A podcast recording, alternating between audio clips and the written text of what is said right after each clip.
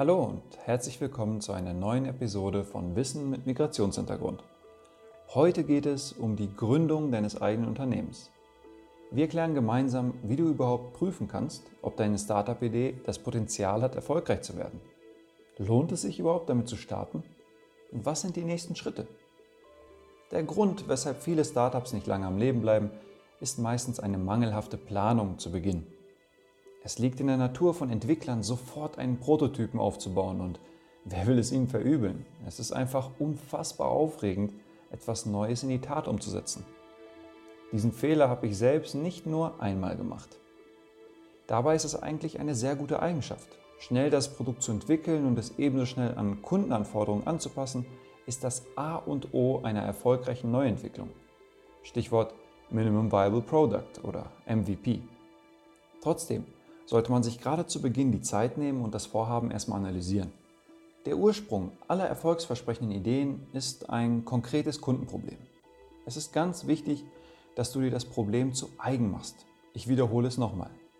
Alles dreht sich um das Kundenproblem. Mach nicht den Fehler, an einem bestimmten Lösungsweg festzuhalten. Dabei musst du flexibel bleiben. Also nur weil heutzutage das Thema KI so gehypt wird und es dich interessiert, muss es nicht unbedingt Teil deiner Lösung sein. Ich meine, wenn du das Ziel hast, ein Loch in die Wand zu bohren, nimmst du schließlich auch die Bohrmaschine dafür und kein Sofa. Es kommt oft genug vor, dass Menschen versuchen, Probleme mit den Werkzeugen zu lösen, die sie kennen und mögen, und nicht mit den Werkzeugen, die für das Problem angemessen sind. Also, das Kundenproblem ist der Ursprung deines Vorhabens. Die ersten Fragen, die du dir also stellen solltest, sind die folgenden. Wer ist der Kunde? Was sind die Ziele des Kunden? Wie löst der Kunde diese Aufgaben aktuell? Gehen wir nochmal jede der Fragen durch. Wer ist der Kunde? Du musst deinen Kunden perfekt kennen. Dazu gehört eine möglichst genaue Beschreibung. Richtig gute Produkte werden deshalb immer gemeinsam mit Pilotkunden entwickelt. Das ist auch wichtig, um nachher die Werbung genau für deine Zielkunden zu schalten. Alter, Geschlecht, Beruf, Region, Vernetzung sind nur ein paar Anhaltspunkte. Was sind die Aufgaben des Kunden? Die Beantwortung dieser Frage hilft dir dabei, dich noch tiefer in deinen Kunden hineinzuversetzen. Was möchte der Kunde tagtäglich lösen und was strebt er eigentlich dabei an? Also was ist der gewünschte Zustand des Kunden? Wie löst der Kunde die Aufgaben aktuell? Hier solltest du prüfen, welche Lösungen es bereits gibt und welche davon lieber verwendet werden. Warum wird eine Lösung lieber verwendet als die andere? Daraus kannst du schon viele Informationen ableiten. Es können praktische Probleme sein. Also der Kunde könnte so etwas sagen wie, ah, damit bin ich viel langsamer. Hier darfst du mit der Informationsgewinnung aber nicht schon aufhören. Frag die Kunden, wie schnell müsstest du sein, um zufrieden zu sein? Der Kunde kann aber auch einen ganz emotionalen Grund äußern, wie zum Beispiel, ah, damit sehe ich total lächerlich aus. Unterschätze bloß niemals emotionale Gründe. Die Erfahrung zeigt uns, dass Menschen Produkte sehr oft aus emotionalen Gründen wie Stil, Individualität oder als Statussymbol kaufen. Allgemein gilt, dass du einen sehr regen Kontakt zu deinem Kunden haben solltest. Hab keine Angst vor Ablehnung. Das ist in der Anfangsphase nie etwas Schlechtes. Es zeigt nur, dass der Weg noch angepasst werden muss. Es ist sehr viel schlimmer, schon viel Zeit und Geld in eine Idee zu investieren und sie dann ganz zum Schluss dem Kunden zu zeigen, der das Produkt dann ablehnt.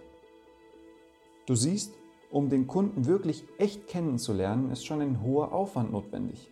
Die meisten Vorhaben investieren hierfür keine Sekunde und genau so lange hat die Idee dann auch vor echten Kunden Bestand. Gut, ich bin sicher, du hast jetzt mitgenommen, dass du erst das Problem und die Kunden verstehen musst. Kommen wir zum zweiten Teil des Ganzen, deine Geschäftsidee. Erst jetzt kommt deine Idee ins Spiel. Allein an der Reihenfolge merkst du schon, dass deine konkrete Idee nur existiert, weil es ein Problem gibt. Sie ist also zweitrangig. Deine Idee, dein Produkt, deine Dienstleistung muss genau zu den Problemen deiner Kunden passen. Sie muss nicht direkt alle Probleme lösen, sie muss jedoch aus Kundensicht eine bessere Alternative sein als die aktuellen Lösungen. Stell dir die Frage, wie hilft dein Angebot dabei, die Ziele der Kunden zu erfüllen und ihre Probleme zu lösen? Funktional sowie emotional. Es kann sogar etwas sein, von dem die Kunden selbst noch nicht wussten, dass sie es brauchen. Angebote, die das erfüllen, sorgen für einen ganz besonderen Wow-Effekt. Aber konzentriere dich erstmal auf das, wovon die Kunden wissen, dass sie es brauchen. Es kommt öfter vor, dass die anfangs so gut geglaubte Idee nach dem Abgleich mit den Kundenproblemen doch nicht so aussichtsreich erscheint. Wenn das auch bei dir der Fall ist, habe ich zwei sehr gute Nachrichten für dich. Erstens, du hast eine ordentliche Analyse durchgeführt und warst am Ende ehrlich zu dir selbst. Gib nicht auf und mit dieser Einstellung wirst du noch viel erreichen. Zweitens, du hast jetzt eine ausführliche Beschreibung eines Kunden mit all seinen Aufgaben und Problemen. Es gibt keine bessere Grundlage, um neue Ideen zu entwickeln. Der andere Fall wäre, du hast die Analyse durchgeführt und denkst immer noch, dass deine Idee erfolgsversprechend ist. Aber ist sie das wirklich? Du hast schon viele Überlegungen angestellt und deine Idee durch einen ersten groben Filter laufen lassen. Aber die Güte ist noch nicht bewiesen. Woher weißt du jetzt also, ob deine Idee wirklich gut ist, ob deine Startup-Idee wirklich Potenzial hat? Einfache Antwort, frag deine Kunden. Keiner weiß es besser als sie. Ich fasse nochmal schnell den Ablauf zusammen. Im ersten Schritt analysierst du deine Kunden und ihre Probleme. Danach prüfst du, ob deine Idee ihre Probleme löst oder den Kunden dazu verhilft, noch leichter ihre Ziele zu erreichen. Falls nein, suchst du nach der nächsten Idee.